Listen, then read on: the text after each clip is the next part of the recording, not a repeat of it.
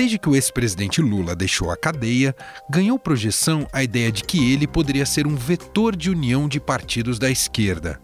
Não por acaso, a liderança dele e de seu partido PT neste campo sempre foi histórica.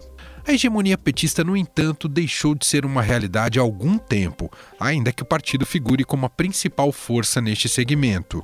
O antipetismo exacerbado na sociedade brasileira e o próprio perfil centralizador da sigla levaram outros representantes a se descolarem. Mais do que isso, parte deles rejeita categoricamente embarcar no lulismo. Quem são essas lideranças? Como elas pretendem romper a bolha da polarização entre Lula e Bolsonaro? Episódio de hoje do podcast conversa com Ciro Gomes, presidente do PDT, Carlos Siqueira, presidente do PSB, e o senador Randolph Rodrigues, líder da Rede na Casa. Ouvimos ainda análise sobre este cenário com o cientista político e colunista do Estadão Carlos Pereira e o editor da coluna do Estadão, Alberto Bombig. Estadão Notícias. Estados Unidos, Inglaterra, Nigéria, Holanda e agora em Pinheiros. Lumiar, considerada pela Unesco uma das 12 escolas mais inovadoras do mundo. Uma escola bilíngue, integral, de vanguarda, que forma estudantes autoconfiantes, autônomos e questionadores, preparados para o mundo digital da economia 4.0. Venha conhecer a metodologia e o espaço da nova Lumiar Pinheiros. Agende uma visita em nosso site www.lumiar.co. Estadão Notícias. O Lula é um encantador de serpente. E ele especializou-se nisso. A presunção dele é de que as pessoas são ignorantes e que ele pode, então, usando o carinho e os fetiches e as intrigas e as superficialidades e a absoluta falta de escrúpulo que o caracteriza, ele pode navegar nisso. Este é Ciro Gomes. Você o conhece muito bem. Desde a última eleição, vem tentando capitalizar a preferência do eleitorado de esquerda. Essa sua declaração, aliás, tem o objetivo claro de afastar a ideia de que a ala progressista do país estaria orbitando em torno de Lula, especialmente depois que o líder petista deixou a cadeia. Hoje, neste episódio do podcast, vamos ouvir justamente representantes da esquerda que claramente não pretendem embarcar no lulismo, entre eles o próprio Ciro, é claro. Lula, por sinal, já evidenciou em discurso recente na Bahia que o PT não vai ser partido de apoio nas próximas eleições e que vai polarizar. E aí tem gente que fala, não, mas o PT vai voltar a polarizar outra vez, o Lula vai polarizar com o Bolsonaro. Veja, sabe quem polariza? Quem disputa o título. E é por isso que nós vamos, nós vamos sempre polarizar. Se o PT tiver um candidato à altura, o PT vai polarizar. A estratégia de rivalizar diretamente com o presidente Jair Bolsonaro remonta ao ambiente radicalizado da última eleição e pode sufocar o centro, seja a esquerda ou a direita. No bloco mais à esquerda, o PDT de Ciro Gomes, o PSB e a Rede tentam se sobrepor à hegemonia petista, diferentemente do comportamento do PSOL e do PCdoB, que já embarcaram no palanque petista. Não se trata apenas de disputa por protagonismo há, acima de tudo, a disputa pelo poder nas eleições municipais. Voltemos ao Ciro. Em entrevista ao repórter Pedro Venceslau, ele buscou desqualificar Lula como a principal liderança da oposição neste momento. E os discursos recentes do Lula, a impressão que dá é que ele tenta atrair toda a oposição em torno dele, como foi nos últimos anos. Isso asfixia um pouco qualquer tentativa de formar uma frente ampla de esquerda para 2020 e 2022? O Lula é um encantador de serpente. E para vocês que o conhecem de longe, às vezes talvez não seja tão possível ver, mas eu o conheço muito de perto, há mais de 30 anos. O Lula era uma mirabolância, uma proposta, eu já era prefeito de Fortaleza e o ajudei no segundo turno das eleições de 89. E ele especializou-se nisso. A presunção dele é de que as pessoas são ignorantes e que ele pode então, usando o carinho e os fetiches e as intrigas e as superficialidades e a absoluta falta de escrúpulo que o caracteriza, ele pode navegar nisso. E lamentável porque agora o mal que ele está fazendo ao Brasil é muito grave, muito extenso, porque a história se repete como faça, mas quando ela se repete de novo, aí é tragédia. Ele está fazendo de conta que é candidato, como se ele tivesse saído inocentado. Lula simplesmente está devolvido à rua aonde aguardará em liberdade, como qualquer paciente no direito brasileiro, no melhor direito, tem direito de estar aguardando que o trânsito em julgado da sua sentença encerre a presunção de inocência. O exótico no Brasil, e isso é uma coisa que constrange o povo, não é que tem um sentimento de justiça, é a prisão que foi feita sem que ele tivesse exaurido os recursos. É? Portanto, eu, como cidadão, comemoro, porque eu não acho que comemorar a prisão de ninguém seja uma coisa sadia, né? não sou nem bolsomínio e tal. Mas daí a política, ele virou, o lulopetismo virou uma, uma bola de chumbo amarrando o Brasil ao passado. Uhum. E isso é muito grave e contra isso eu vou lutar muito. Sobre a polarização, você acha que agora com a tendência a haver uma polarização, quer dizer, tudo a, que eles a querem, direita vai toda com o tudo Bolsonaro? Tudo que eles querem é isso, não é? Tudo que eles querem é isso. São as duas faces, rigorosamente as duas faces da mesma moeda. E o trágico é que, sob o ponto de vista econômico, são rigorosamente iguais, ou para não dizer rigorosamente, há uma distinção aí que o Lula paralisou as privatizações e usou as estatais para cooptar, subornar, comprar gente né, para o seu projeto de poder, preparando inclusive a opinião pública brasileira para não defender as estatais, porque viram o testemunho que o povo brasileiro tem é de que as estatais foram usadas como corrupção, como estrutura de corrupção do projeto de poder do lulopetismo. E o Bolsonaro está acelerando as privatizações, desnacionalizando dramaticamente a economia brasileira. No mais, câmbio flutuante, superávit primário, meta de inflação, juro alto. Aliás, o Bolsonaro está com o menor juro Selic da história. O Lula pagou os maiores juros da história. São rigorosamente a mesma coisa. E essa é a tragédia brasileira, uma polarização que é só no fetiche, só no adjetivo. Um tenta dourar a pílula do caminho, o outro tenta ir com casca e tudo, mas é rigorosamente o mesmo caminho. E isso é que está destruindo o nosso país. Isso pode antecipar o debate eleitoral de 2020? O centro, por exemplo... Eles vão tentar, eles vão tentar, mas o tempo é, é muito cruel. Então, nesse momento, está todo mundo, vocês da imprensa natural, estão querendo saber como é, vai ser, vai ser, não vai ser. Não vai ser nada. Não vai ser nada. Vocês vão ver, daqui a, no, no, ano que vem, nós vamos ter eleições municipais. Vamos ver né, como, que tipo de voto nós vamos ter no Brasil. Este foi Ciro Gomes, do PDT, em entrevista ao repórter Pedro Venceslau. Nós fomos também colher a opinião do senador Randolph Rodrigues, líder da rede na Casa, no Senado.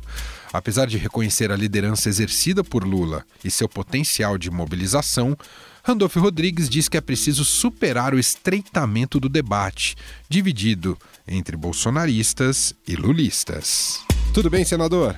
Tudo bem, prazer estar falando com o podcast do Estadão. Senador, ah, desde que o Lula saiu, muitas análises políticas têm sido feitas, porque mexe, evidentemente, com o cenário político brasileiro, pela liderança natural que o Lula tem, liderança inclusive histórica, por ter sido uh, um ex-presidente, e, e, muita gente coloca ele como um, um, vetor de coesão de toda a esquerda. Eu queria um pouco da opinião do senhor sobre isso. Ele vai realmente cumprir esse papel ou a esquerda não está mais toda atrelada ao lulismo e especificamente ao PT, senador? Eu me recuso a dividir o Brasil entre o lulismo e o bolsonarismo. Eu acho que tem muito mais no Brasil do que esses dois vetores e tem muito mais na própria política brasileira, tanto no espectro mais à direita quanto no espectro mais à esquerda, do que esses dois. Eu acho até que os dois querem e insistem em fazer essa divisão. Essa divisão não é boa para o país e não é boa para o momento que vive o país. O país vive sob um momento de ameaça à democracia. Não é de bom tom nós queremos compreender a coalizão, eu não digo nem da esquerda, mas de toda a oposição, em torno de uma figura, né? por maior que seja essa figura, pelos méritos que tem essa figura, e que de fato tem, é a maior liderança política é, que já teve, principalmente na esquerda brasileira, mas a própria figura tem que ter um pouco de humildade para compreender que acima das vaidades e dessas divisões do Brasil está, em primeiro lugar, o próprio Brasil e, em segundo lugar, ou melhor, junto, em primeiro lugar também, está a democracia diante do governo Bolsonaro. Como é que o senhor observa a dinâmica de forças dentro do parlamento e especialmente da, da oposição ao governo Bolsonaro uh, em relação a, a, justamente quem consegue maior protagonismo. E, e, o senhor percebe uma oposição que consegue ser mais propositiva e outra mais destrutiva? Há esse tipo de diferença, senador? Não, meu esforço desde o começo do ano vai continuar sendo o esforço que temos trabalhado. Construir um amplo leque de oposição que vá além da esquerda. Um leque de oposição que reúne, inclusive, setores do centro democrático progressista. Né? Alguns que acham que a solução para o país, nesse momento, é aprofundar a radicalização, dizer que a alternativa, que só é oposição ao governo Bolsonaro, quem for de esquerda socialista, está equivocado, está subestimando o desafio do Brasil nesse momento. Eu quero reiterar: o desafio do Brasil, nesse instante, é manter as instituições democráticas, é manter a democracia. E, para isso, não se pode apostar no esgarçamento. Não, não pode se apostar no conflito de rua. Não pode se apostar no enfrentamento a todo custo. Eu acho que o desafio, é, nesse momento, é outro. É juntar todos os diferentes e isso nós temos trabalhado no parlamento e vamos passar a trabalhar nas ruas, na sociedade também. Temos dialogado, temos dialogado, vamos aprofundar o diálogo com o PDT, temos procurado conversar com o PSDB, com o Partido Verde, com outras forças políticas. Se o Partido dos Trabalhadores compreender que o desafio e o momento é de construir um campo dessa natureza, é, queremos tê-lo também. Queremos tê-lo também mas nós não concordamos é com a política do esgarçamento, é a política do conflito. Aliás, isso só retroalimenta o bolsonarismo. O senhor identifica uma, uma, um posicionamento mais isolado do PT na maneira como ele dialoga e conduz dentro do, do parlamento as pautas, senador? Não, ao contrário, nós temos tido inclusive pontos de atuação comum em várias circunstâncias, em vários momentos. Na CPM do Fake News, tem sido uma dessas é, circunstâncias. Agora, eu quero te confessar que eu temo. Eu temo uh, que o discurso do presidente Lula, mais radicalizado, leve a um estreitamento, o que não é bom. Eu, nesse, o que nós precisamos é ampliação do campo de, de forças políticas que se opõem ao governo Bolsonaro. Senador Randolph Rodrigues, obrigado, viu, senador? Um abraço. Nada, um abraço. Historicamente, o Partido Social Brasileiro, o PSB, sempre se aliou ao PT nas eleições em âmbito nacional, com apoios a Lula e Dilma Rousseff. Na política regional, no entanto, alguns distanciamentos ficaram mais evidentes. A saída de Lula da cadeia não trouxe imediatamente o partido para o palanque petista. Por mais que haja proximidade e algum diálogo, o PSB quer se descolar da polarização. Gustavo Lopes entrevistou o presidente da sigla Carlos Siqueira sobre esse assunto. Tudo bem, presidente? Como vai? Tudo bem. Como presidente do PSB, existe uma forma de, de reunificar a esquerda em torno de um projeto? Ou se as diferenças que hoje existem entre os partidos dificulta essa unificação? Há dois aspectos eh, em matéria de unificação que eu acho que, no caso, na nossa visão, não é apenas a esquerda. Pelo o tipo de retrocesso que o país sofreu, é, nós precisamos de ampliar muito mais para além da esquerda. Agora, isto no tocante à, à luta geral pela democracia, contra o retrocesso nos direitos sociais e tudo. Essa é uma luta que não é eleitoral. Nesse aspecto, nessa, nessa parte do, da luta institucional, que não é necessária, que não é eleitoral, eu acho que há que é necessário unir a esquerda e, e muito mais forças, forças democráticas, de outros partidos e nos setores sociais que estejam para além da esquerda. Agora, quando se fala em eleição, é, aí é diferente, porque, é, sobretudo quando se fala em 2022, que estamos há praticamente três anos, em matéria de unidade eleitoral, não sei se será possível, porque numa eleição municipal, por exemplo, você tem uma diversidade de, de possibilidades de aliança muito grande, e elas não não poderão ser feitas exclusivamente entre partidos de esquerda. Poderão sim, mas poderão ser diferentes também, depende de cada lugar. Ainda mais quando o próprio ex-presidente Lula, antes de sair da prisão, deu uma entrevista uma semana antes, dizendo que o partido dele deve ter candidato em todas as, as capitais. Eu acho que é um direito dele, é um direito do partido dele, como tem o direito de todos os demais. Né? Então, é, essas declarações é, é, dificultam também, porque se é para o PT ter candidatura em todas as cidades grandes, em todas as capitais e o, o coisa, nós não temos a obrigação de apoiá-las. A gente pode dizer, deputado, hoje, é, aliás, alguns analistas até apontam isso, é, que existem dois blocos de esquerda hoje no Congresso Nacional. Um que é formado por PT, PCdoB e até o próprio PSOL, e um outro formado por PSB, PDT e Rede. O senhor concorda com essa avaliação? E se existem é, hoje diferenças de pensamento entre esses dois blocos? Não, diferença de pensamento não é hoje, sempre existiu. E nós estamos em partidos diferentes porque temos é, é, programas e, e, diferenças entre nós mesmos. Não existe a esquerda, existe a esquerda, né? Existem vários partidos de esquerda. E existe vários porque tem suas diferenças. Então, eu não, mas, mas formalmente não existem esses blocos, existem afinidades, diria. Né? Então, é preciso ter um pouco de responsabilidade e tratar dos assuntos inicialmente de interesse do país e da sua população, e no ano eleitoral tratar da eleição é, conforme não dá para fazer um, um, dizer que todo mundo vai se unir em torno de A, de B ou de C em 2022, se nós temos uma série de desafios até chegar lá e não sabemos e não temos como saber em que conjuntura chegaremos lá.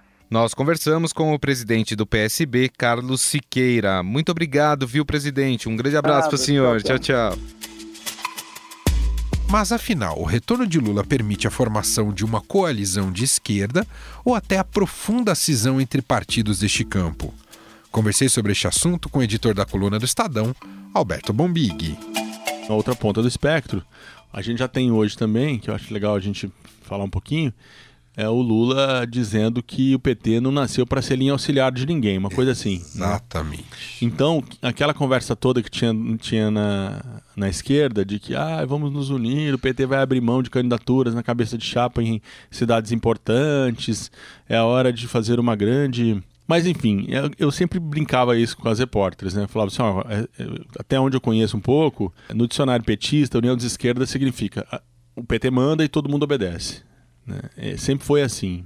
Muito difícil eles abrirem mão das cabeças de chapa e o Lula agora escancarou, né? Saiu, uhum. desde que ele foi, saiu lá da, da, prisão em Curitiba, ele tem dito isso, que o partido tá lançando candidato doidado. Então, do lado de lá, você vai ter um. Não sei se um protagonismo maior, porque o PT nunca deixou de perder o protagonismo na esquerda. Uhum. Mas vai continuar ali tentando pisar na, em outras lideranças que poderiam surgir nessa eleição.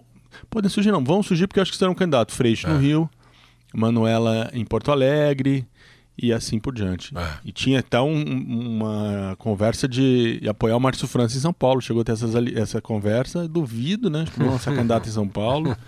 O Lula só deve estar pensando quem vai ser. Exato. Né? É. Não sei se o Haddad está preparado para receber um telefonema dizendo: olha, vai lá neste momento é o candidato mais viável do PT em São Paulo. Mas com certeza eles vão ter candidatura, candidatura em São Paulo. E é legal acompanhar esse movimento. E a gente está ouvindo os partidos da esquerda que não, ade... não estão com lulismo assim de prontidão. É, o PSB, PDT, Rede, e tem. Eu conversei com, por exemplo, com o senador Randolfo Rodrigues, tem um incômodo com esse Lula que chega cotovelando, é, né? É, a rede, a, a Marina Silva, ela o grande, é, a grande ruptura desse bloco é 2014, né? É a eleição da, da a reeleição da Dilma, quando o Eduardo Campos é, do PSB sai do blocão de, de centro-esquerda e lança a candidatura própria dele e ainda briga a Marina Silva. A Marina Silva, naquele momento, muito, muito machucada, porque tentou criar o partido dela e não conseguiu. Sim. Estamos falando de criação de partidos, né? A Marina não conseguiu criar a rede naquele momento e eles se abrigaram dentro do PSB. Então ali tinha dois personagens muito importantes da centro-esquerda brasileira, que era o Eduardo Campos e a Marina Silva, numa candidatura alternativa da, a, a, da Dilma. E a Marina chegou a liderar aquela. Eu não lembro se ela chegou a liderar as pesquisas, mas ela chegou a ameaçar ali. É, ela ficou em segundo. Ela nunca liderou, mas ela ficou em segundo. O Aécio que estava na rabeira. Uhum. Lá atrás, depois o Aécio passou a Marina foi para o segundo turno. Depois isso não se resolveu mais, né?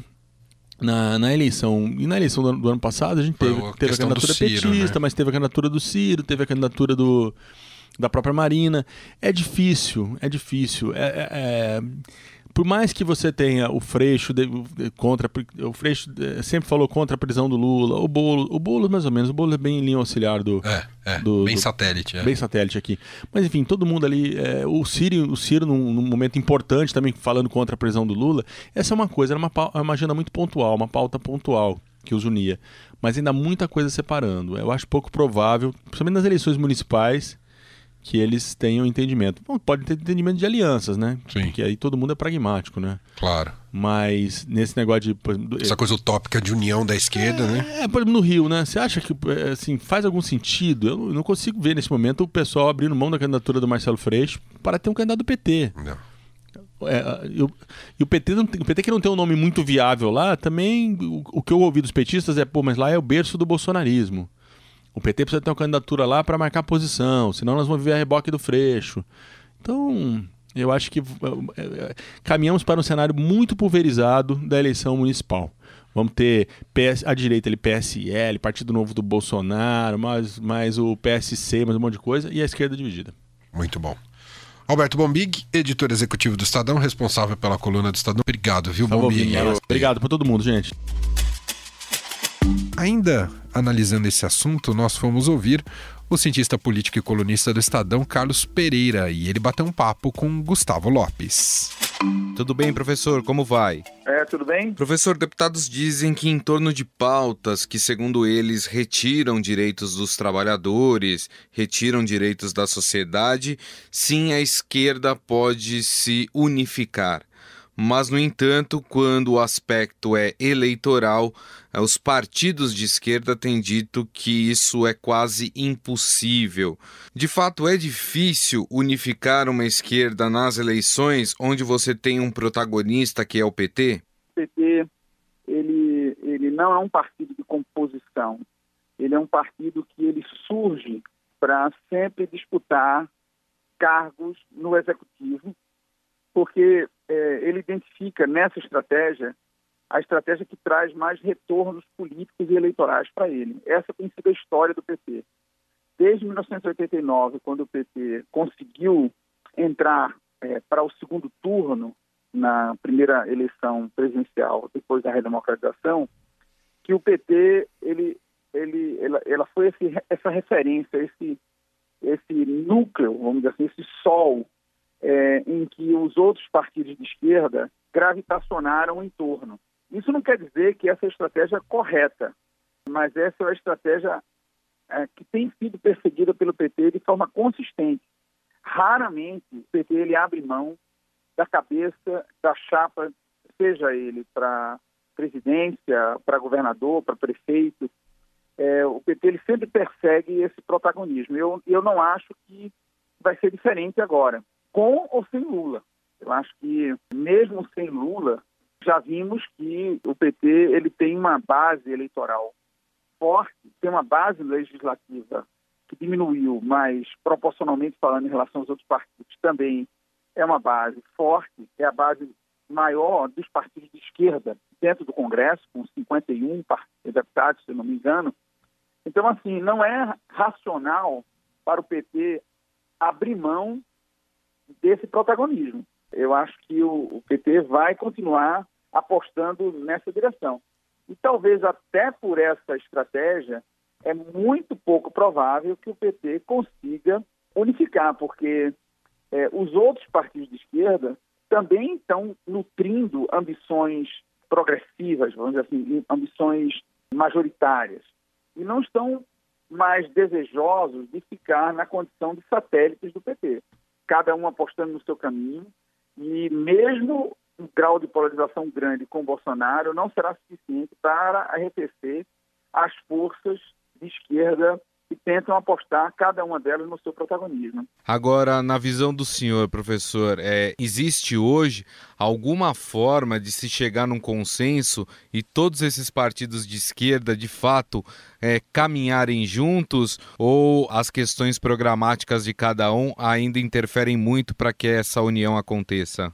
Essa separação eh, da esquerda não é decorrente a, a, a divergências programáticas, a divergências de programa ou divergências de agenda, mas são divergências da melhor estratégia para que cada um desses partidos maximize as suas respectivas ambições.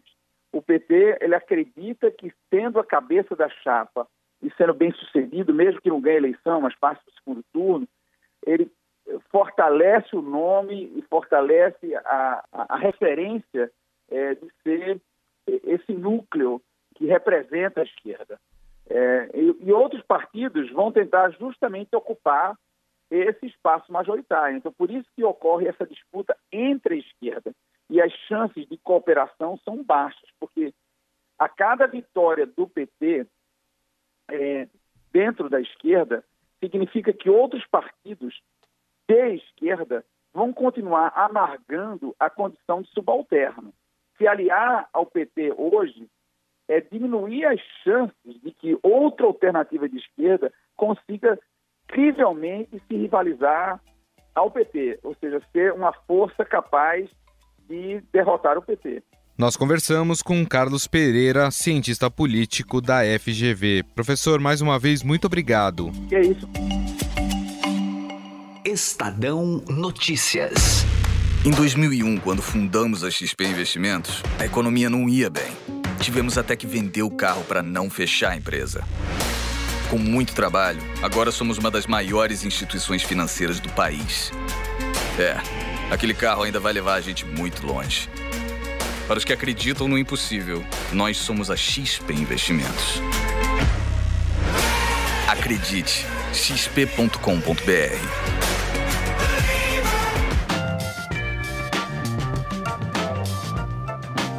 O Estadão Notícias desta segunda-feira vai ficando por aqui. Contou com a apresentação minha, Emanuel Bonfim, produção de Gustavo Lopes e montagem de Nelson Volter.